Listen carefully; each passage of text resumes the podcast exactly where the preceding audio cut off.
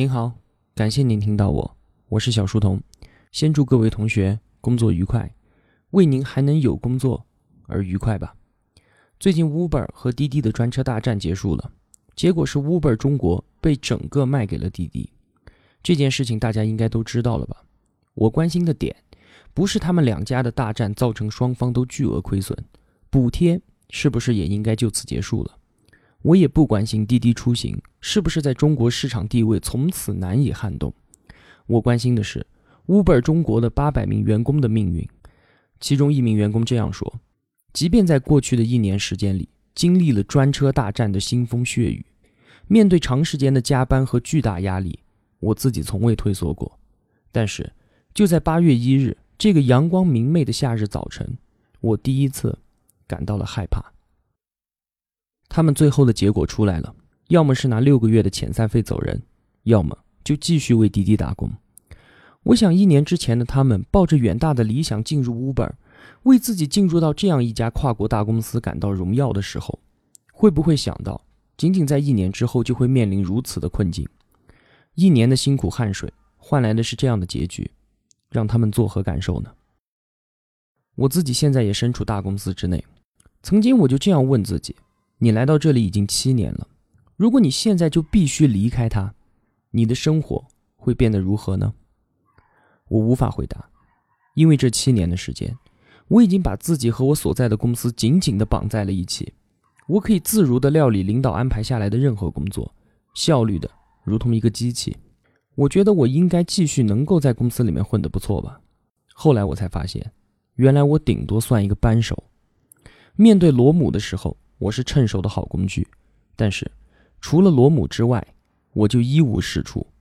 道理很简单，因为我深深的把自己绑在了公司上，我只不过是公司这一台大机器上的一个零件。即便我是最优秀的一个，但当我离开我本应该在的地方的时候，我还能有什么用呢？面对市场、接入社会的时候，是以公司的心态。我离开了公司，我身上连一个能兼容的插口都没有。我要怎么独立的在这个社会上活下去呢？Uber 的事情又一次提醒了我，不要把我自己和我所在的公司以及我所处的位置绑定的太紧，因为公司的崩塌、位置的消失随时都会来临。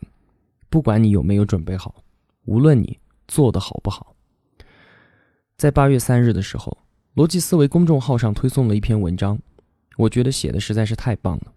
今天我想送给和我一样。在公司里面日夜辛劳的同学们，请你们抬起头看看如今的社会。我们再按照现在的生活模式走下去的话，还会有善终吗？与您共勉。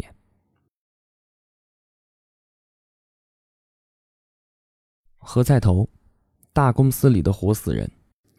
大公司里有许多活死人，和电影《鬼眼》里的情节一样，他们最大的问题是不知道自己其实已经死了。造成这种局面的原因。在于他们一开始的出发点就是错的。选择大公司对于许多人来说是一种本能，和理性判断全无关系，只是和人性中根深蒂固的安全感需求有关。大公司意味着可以长期屹立不倒，于是进入大公司就像鸟儿躲进了大树，可以在很长的一段时间里面依仗大树挡风遮雨。本质上来说，这种选择意味着抗拒变化，规避风险。不能简单的说抗拒变化、规避风险就是对或者是错的。缺乏前提的一切结论都是耍流氓。在讨论所有职场问题之前，需要想清楚一件事：我们正处于什么时代里？如果你判断的是我们正处于一个阶层板结、全社会心态趋于保守、缺乏创新和进取精神的时代里面，那么选择抗拒变化、规避风险就是正确的。因为此时此刻的社会地位得来不易，天下成平，犹如平底锅，你我求稳，犹如小黄鱼。生活就是在平底锅里面煎小黄鱼，切记乱翻腾，否则就碎完了。但如果你的判断是我们正处于一个快速变化、充满机遇和风险的时代，社会鼓励人们去冒险和创新，甚至允许那些最疯狂、最荒谬的梦想成真，那么选择抗拒变化。规避风险就是错误的，因为你认为可以持续你稳定生活的那一点点依仗，很快就会因为社会进步而变得一文不值。根本无法让你屹然不动、安然老去。同时，你追求安稳所得，和你因此而错过的机会相比，根本无法相提并论。在这样的一个时代里，走入家道中落的快速通道，就是求稳。哪一种看法是对的呢？看看上世纪八十年代最早下海的那批人就好了。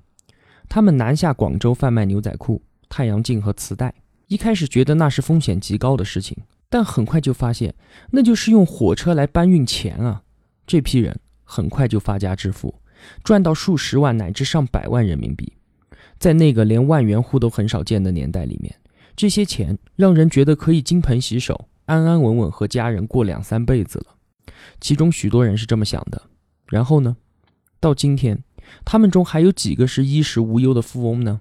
当年的巨款还够他们买几个平方米？九十年代去买股票的人呢？利用价格双轨制拿批文倒腾汽油、橡胶的人呢？去贷款砸十几万出租车的人呢？砸锅卖铁出国刷三年盘子，带着坚挺货币回来的人呢？零零年又开始炒房、炒兰花、炒藏獒、炒普洱、炒玉石、炒文玩的人呢？别搞错了，我没有批评这些人的意思。罗列所有这些，只是想说明过去二三十年间有多少机会曾经出现过，有多少不靠谱的事曾经发生过，而这所有一切都可以帮助我们判定自己处在一个什么时代。想明白这一点，我们的个人选择才会有真正的前提。我们正处在一个快速变化、高速发展、充满机遇和风险的时代。那么，现在再来想一想。进入大公司是为了什么？为了得到一个好的平台。来看我的口型，别做梦了。什么叫平台？有机会去寺庙看一下，有些佛像坐在莲台上，在石头莲台下面，往往会雕了许多龇牙咧嘴、努力举起莲台的金刚力士，那就是个人和平台的关系。人人走进庙宇，看到的都是诸佛菩萨的庄严宝相，没有人会看到渺小的金刚力士。所有的诸佛菩萨造型各异，大小不同，但所有的金刚力士都龇牙咧嘴的差不多，而且都一样的小。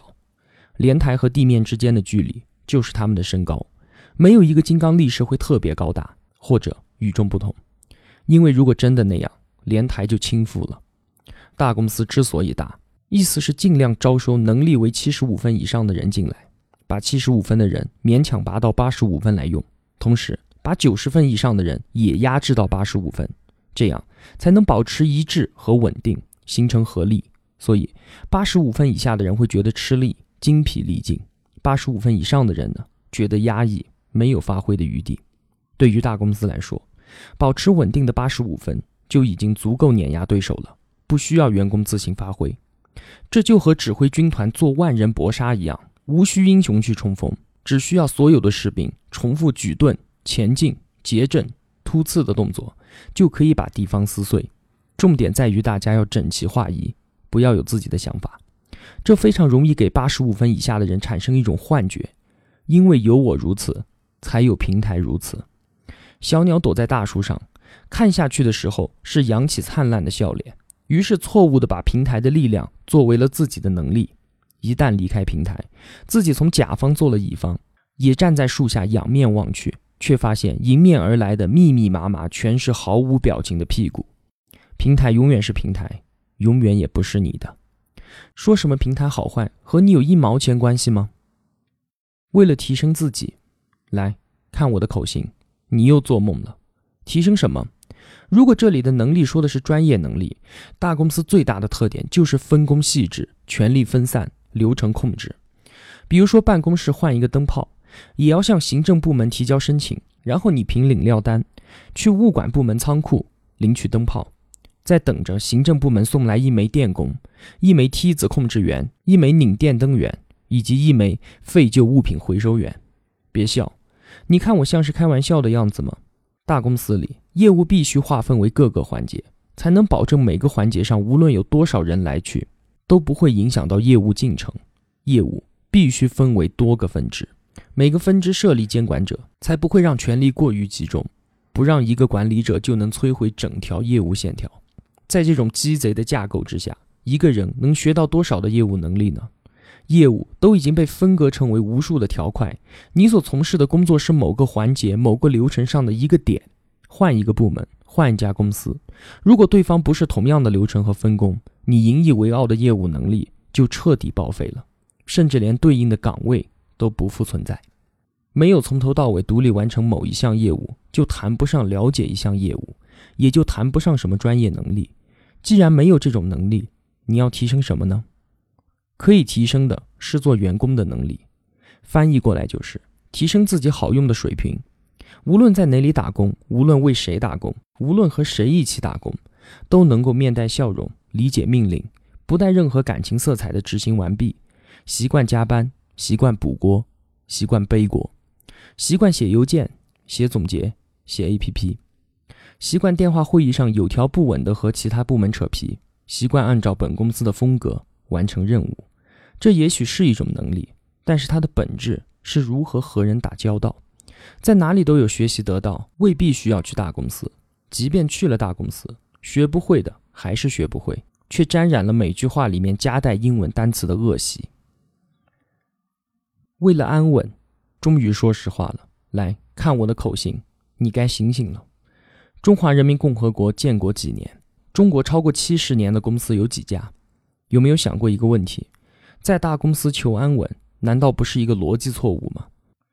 没有任何一家大公司生下来就是大公司，都是从小公司开始起步的。要么用新的方法颠覆了行业里的巨头，要么是探索了新的商业模式，提供了新的商业服务，然后在某个领域内形成了相对垄断的地位，因此可以保持业务量和利润。稳定的大企业意味发展到极盛，内部早已蕴藏了变数。那么，如何确定这种稳定会一直持续下去呢？或者我要问，为什么会觉得这种稳定的时期会横跨整个职业生涯？等到你自己退休后，公司的太阳才徐徐落山呢？以及一个最关键的问题：你为了求稳而在一家大公司里的所得，如何保证你在下一家公司依然可以得到安稳呢？安稳意味着稳定的工作，稳定的工作意味着持续变少的业务，超过通胀的工资增幅。等你要离开的时候，说明公司已经把你提升到了和你能力匹配的职位和薪水极限。那么，下一家公司为什么要这么傻，要和你的原来公司做一样的业务，并且做一样的业务，占据更小的市场份额，却要给你开出更高的工资和更高的职位呢？这样的脑残公司，你觉得能活多久？如果你在一家大公司过得很安稳，那么最好看一下你所属的业务增长量，统计一下你部门中层离职的比率。如果增长量不变或者缓慢下降，并且离职比率极低的话，恭喜你，你已经身在丧尸养殖场了。市场不喜欢停滞不前的业务，资本不喜欢水平的增长曲线。在快速发展期，在陡峭向上的曲线里，日子不会太安稳，因为变数太多，有太多的仗要打，有太多的人需要更换到前线，而且在公司外的同行业里会有更多的机会。每一个从业者都随着市场扩大而拥有更多的发展机会，唯有在这种动荡不安中存在最多的机会，这也是一个人应该去追求的东西。安稳的另外一个意思是，致命一击已经在某处准备就绪。所有的大公司都会缓慢走向衰亡，所谓大公司必死是这个世界上商业演化的必然。但是，许多人并不知道另一个真实，在大公司衰落之前很久。自己在大公司里其实早已死去了很多年了，是一具已经失去活力和想法的活死人。今天就聊到这里，希望你看到这篇文章还有痛觉，那是好事。一辈子太短，而错觉太长。